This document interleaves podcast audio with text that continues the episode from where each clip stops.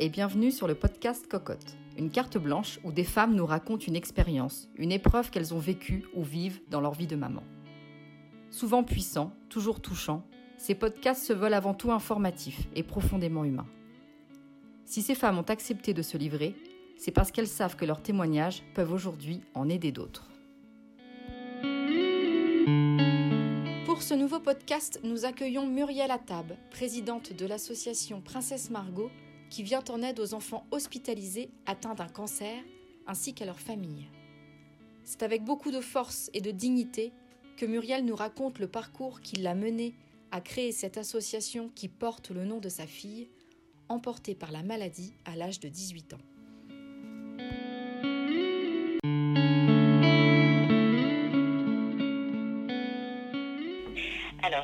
Je m'appelle Muriel Attab et je suis présidente fondatrice de l'association Princesse Margot que j'ai créée en septembre 2012.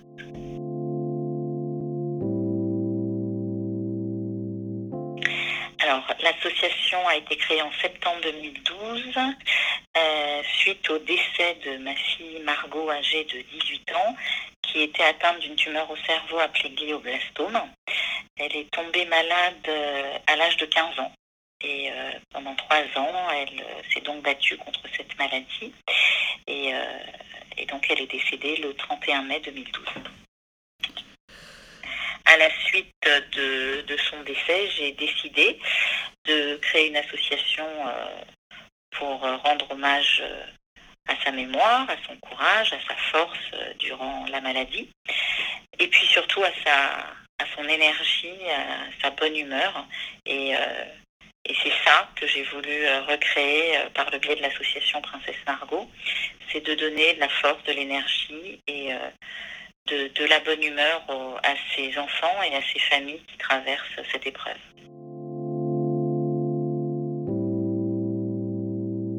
Spécialement des problèmes de santé comme tout enfant, des maladies infantiles, voilà. Du jour au lendemain, à l'âge de, 15 ans, elle s'est plainte de douleurs de migraine, donc de fortes douleurs à la tête qui, euh, qui l'empêchaient certains moments de se lever. Et puis, euh, évidemment, que ce soit nous ou que ce soit les médecins, on ne pense pas tout de suite à une maladie aussi grave que le cancer de l'enfant.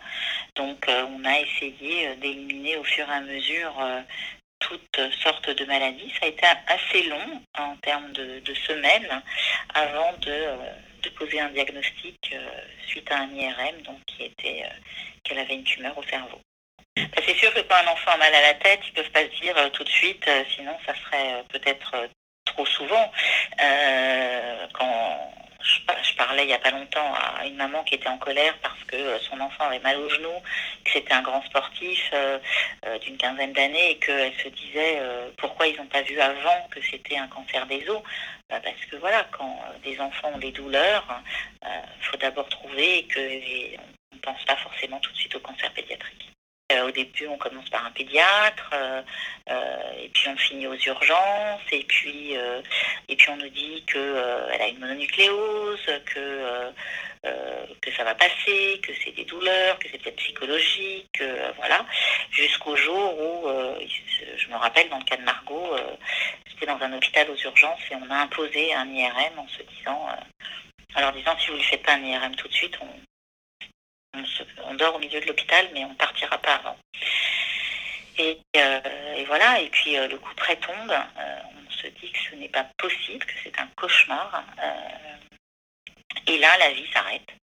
La vie s'arrête, s'écroule. C'est un tsunami qui, tombe, qui, arrive dans une famille.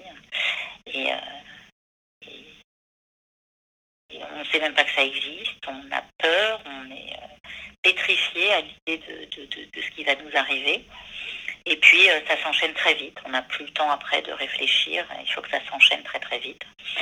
Et on est euh, des urgences, euh, transféré, sans par la case maison. On est transféré à Necker. On nous explique qu'elle va être opérée pendant plusieurs heures pour essayer de lui enlever la tumeur et qu'on va analyser cette tumeur parce qu'à ce moment-là, on ne sait pas quel genre de tumeur c'est, si elle est maligne, si elle est bénigne, si elle est grave. Euh, on ne sait pas si l'opération a des séquelles, donc euh, on se laisse euh, emporter. à la suite de l'opération, on attend que le coup près tombe, le deuxième. Et là, on nous explique que c'est une tumeur du cerveau appelée un glioblastome et que c'est très très grave. Et que là, hop, on est transféré à Curie pour, pour la prise en charge du traitement. Et là, on nous, dit, on nous donne des mots qu'on pense être destinés aux adultes d'habitude. Et là, on nous parle de chimiothérapie, radiothérapie, hospitalisation. Euh, et, voilà, et puis, euh, et puis une nouvelle vie euh, commence où elle est déscolarisée, où, où il y a deux autres enfants à s'occuper à la maison, tourne autour de la maladie, l'angoisse. Et, et là, on se dit que ben, on va essayer de prendre ça à contre-courant, on va dire. Et là, on fait tout pour que ben, pour lui, amener tout ce qu'elle aime tout ce qu'elle aime, euh, la joie, les amis, euh, la bonne bouffe, les gâteaux, le chocolat, euh, les sorties, quand elle pourra aller mieux, les vacances, même si on n'a pas le droit de partir loin. Voilà, on essaye de, on essaye de, de contrebalancer avec ces moments d'hospitalisation, de traitement, de choses extrêmement lourdes, douloureuses, angoissantes, par d'autres moments on essaye d'oublier tout ça.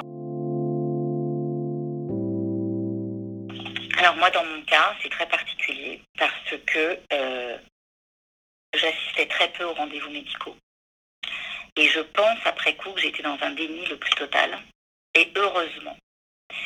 Parce que mon mari, qui est pharmacien, lui, n'était pas du tout dans le déni. Et il savait que c'était extrêmement grave et qu'il y avait peu de chances pour qu'elle s'en sorte. Mais ça, moi, je l'ai jamais su. Je l'ai jamais su, j'ai jamais voulu le voir, j'ai jamais voulu le lire. Pour moi, elle allait guérir. il fallait qu'elle guérisse. Et heureusement. Et heureusement que je n'ai pas su parce que je ne sais pas si j'aurais été la même maman à ce moment-là. Moi, j'avais besoin qu'elle voie dans mes yeux euh, de l'espoir euh, et de la vie. Et c'est ce que j'espère avoir pu lui donner. Euh, si j'avais su, je ne sais pas comment j'aurais réagi. Je ne sais pas si j'aurais pu réagir. Je ne sais pas si j'aurais pu tenir debout. Donc, donc moi, pour moi, elle allait guérir. Et quand il y a eu la fin des traitements et que du coup, il n'y avait plus de tumeur du tout au cerveau, ben pour moi, elle était guérie. Et, et le jour où elle a recommencé à avoir des migraines et où on est reparti, pas moi toujours, mais mon mari, faire un IRM et qu'il est revenu en me disant c'est revenu, euh, ben même le médecin, son médecin, n'y croyait pas. C'est-à-dire qu'il pensait vraiment que euh, sur Margot, ça avait euh, eu un effet, qu'elle avait extrêmement bien réagi et que c'était pas possible que ça soit une récidive. voilà, mais j'ai pas regardé les pronostics avant. Pour moi, ça allait, ça allait marcher parce que elle était dans un état très rapidement qui fait qu'elle a repris sa scolarité. Alors même si c'était euh, une enfant qui était plus fatiguée que les autres, mais elle s'accrochait, c'est-à-dire qu'elle avait pu retourner à l'école, resuivre une scolarité. Euh, euh, même si elle avait loupé son bac parce qu'elle n'avait pas suivi beaucoup en terminale, mais elle, elle était même repartie en colo. même si j'avais averti, c'est-à-dire que elle voulait reprendre une vie normale. Elle ne voulait pas rester euh, dans une vie de faut faire attention parce que je suis malade. Donc pour elle, elle se pensait guérie et moi aussi. Et puis elle est retombée malade, elle a récidivé et là ça a été extrêmement rapide puisque on a appris sa récidive en février, qu'elle est partie au mois de mai, euh, avec malheureusement des dégradations physiques euh, très importantes. À la récidive, ben, elle avait 18 ans, donc c'était plus euh, une enfant. Donc elle savait que le mot récidive, pour elle, pour elle, elle avait dit récidive, c'est très grave. Récidive, ça veut dire qu'on ne peut pas s'en sortir. Et moi, je lui avais essayé de lui démontrer le contraire en disant mais non, pas du tout. Il y a des, gens qui ont des récidives et qui guérissent. Et, et, on a réussi une fois, on va réussir une deuxième fois, on va y arriver.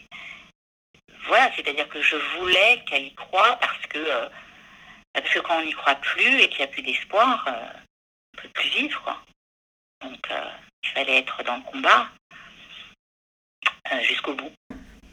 Son quotidien, déjà, elle a une quinzaine d'années, donc quotidien, quand on a les copains et les copines qui sortent en soirée, qui vont à l'école, du jour au lendemain, c'est compliqué. elle avait un petit groupe de copines autour d'elle qui ont été restées très fidèles et qui venaient la voir régulièrement à la maison ou pour lui amener les devoirs. Euh, et voilà, elle faisait des allers-retours entre la maison et l'hôpital. Mais l'hôpital, dans, le cadre, dans, son cadre de, son traitement, elle, faisait des petites hospitalisations de quelques jours euh, et elle revenait à la maison. Et donc à la maison, ben, euh, elle s'occupait comme elle pouvait entre l'HAD qui venait à la maison, l'hospitalisation à domicile, les traitements. Donc elle, elle avait euh, de la radiothérapie à faire à l'hôpital et elle avait une chimiothérapie par voie orale. Donc sa chimiothérapie, elle pouvait la prendre de la maison. Et, euh, dès qu'elle a pu, assez rapidement, euh, elle est retournée à l'école.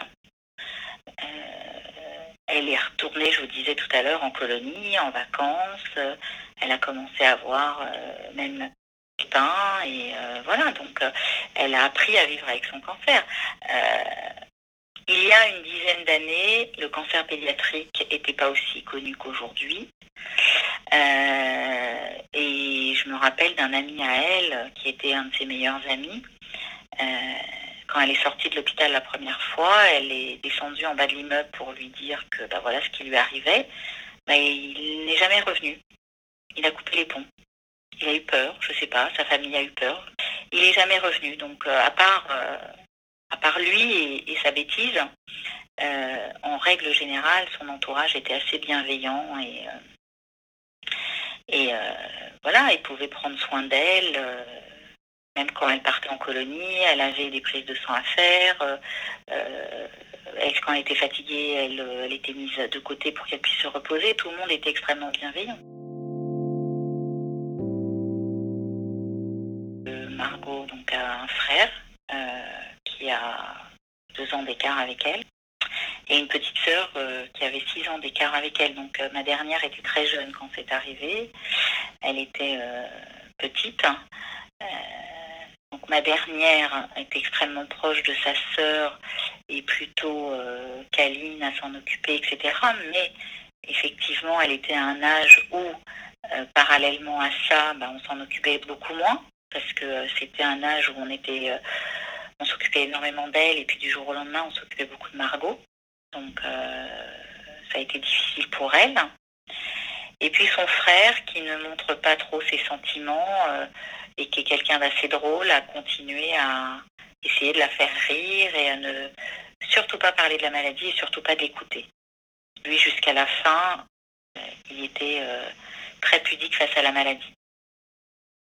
Donc il voulait faire comme si, comme si elle n'avait rien. Voilà. Et puis lui, il a voulu euh, être très proche de ses amis et pouvoir euh, avoir ses amis comme une comme une soupape de, de, liberté, de, légèreté euh, pour oublier le quotidien de la maison. D'abord, j'ai une famille qui est extrêmement proche de nous et qui fait que j'avais tout le temps du monde à la maison. On a des amis aussi dont, on est extrêmement proche. Donc j'avais tout le temps du monde à la maison, du monde des, amis pour s'occuper des, euh, des deux autres enfants, euh, des amis qui venaient nous amener à manger, surtout euh, tous les gâteaux que Margot adorait pour lui faire plaisir. voilà, on a ouvert la porte. des fois, dans la maladie, il y a des gens qui la ferment parce que c'est trop difficile de partager ça. Alors que nous, on a ouvert la porte à tous ceux qui voulaient nous soutenir pour, euh, pour mettre, euh, essayer de mettre de la joie, du soutien et de la bonne humeur à la maison. De l'optimisme, de, voilà, de, pouvoir euh, nous épauler voilà, j'ai des amis qui venaient me voir et qui me, essayaient de me sortir de temps en temps de la maison pour aller prendre un café, d'autres qui s'occupaient de mes autres enfants, et puis des gens qui étaient toujours extrêmement attentionnés envers Margot. C'est, pour moi, c'est la vie en dehors de la vie. C'est-à-dire, on n'est plus dans la vie. On n'est plus dans ce quotidien, ce petit train-train, métro, boulot, dodo. On est, on est, on tient debout parce qu'on n'a pas le choix pour nos enfants, mais on est submergé par par la peur, par l'angoisse, par l'injustice, par l'incompréhension de, ce qui nous arrive. Euh, voilà. Une famille sans problème, euh, qui, euh, qui avait des enfants à l'école, qui travaillait, et, puis du jour au lendemain, c'est une bombe qui arrive, on ne comprend pas ce qui se passe, et c'est extrêmement violent d'avoir un enfant malade, mais d'avoir un enfant malade de cette maladie qui est extrêmement angoissante, mortelle, grave, avec des traitements extrêmement lourds qui les affaiblissent. Euh, c'est un quotidien qui est, euh, est d'une injustice euh, sans pareil. Et, et malgré tout, il faut trouver au fond de soi, comme toutes les autres familles que je côtoie aujourd'hui, la force de, de continuer euh, le combat, de continuer à être debout, de continuer à, demander aux autres enfants de faire leurs devoirs comme si ça avait une importance, alors qu'en fait, euh, la seule chose qui a une importance, c'est que son enfant guérisse. Quoi. Mais malgré tout, euh, on continue à être quand même dans la vie. C'est pour ça que je dis que c'est la vie en dehors de la vie, mais, quelque part, on s'y accroche quand même à ces détails de faire ses devoirs, de, de, de faire ses courses, de, voilà. Mais en vérité, la seule chose qui est importante, c'est ça, c'est, euh, de sortir de là euh, vainqueur si possible. Alors, je ne sais pas si c'est les traitements, c'est, c'est la tumeur euh, en elle-même. Les, effets secondaires, bah, elle a perdu ses cheveux. Donc, quand on est une jeune fille de 15-16 ans, en plus, Margot avait des cheveux extrêmement frisés. Donc, elle avait, elle avait une tignasse énorme. Elle s'est retrouvée sans cheveux, donc à 15-16 ans sans cheveux, quand on est une jeune fille, c'est difficile. Mais euh, bon, euh, elle s'est fait à la perruque, elle était toujours extrêmement coquette. Euh, elle a eu d'autres effets qui, à un moment donné, elle prenait de la cortisone, donc elle a énormément grossi. Donc ça, c'est pareil, se voir avec le visage un peu déformé, grossi, bouffi, quand on est une jeune fille, c'est pas toujours évident, mais en tout cas, elle se plaignait jamais. C'est-à-dire que ce qui représentait Margot, c'est son sourire, sa bonne humeur, euh, sans jamais dire quoi que ce soit de négatif. Euh, et elle était comme ça tout le temps, jusqu'à la fin.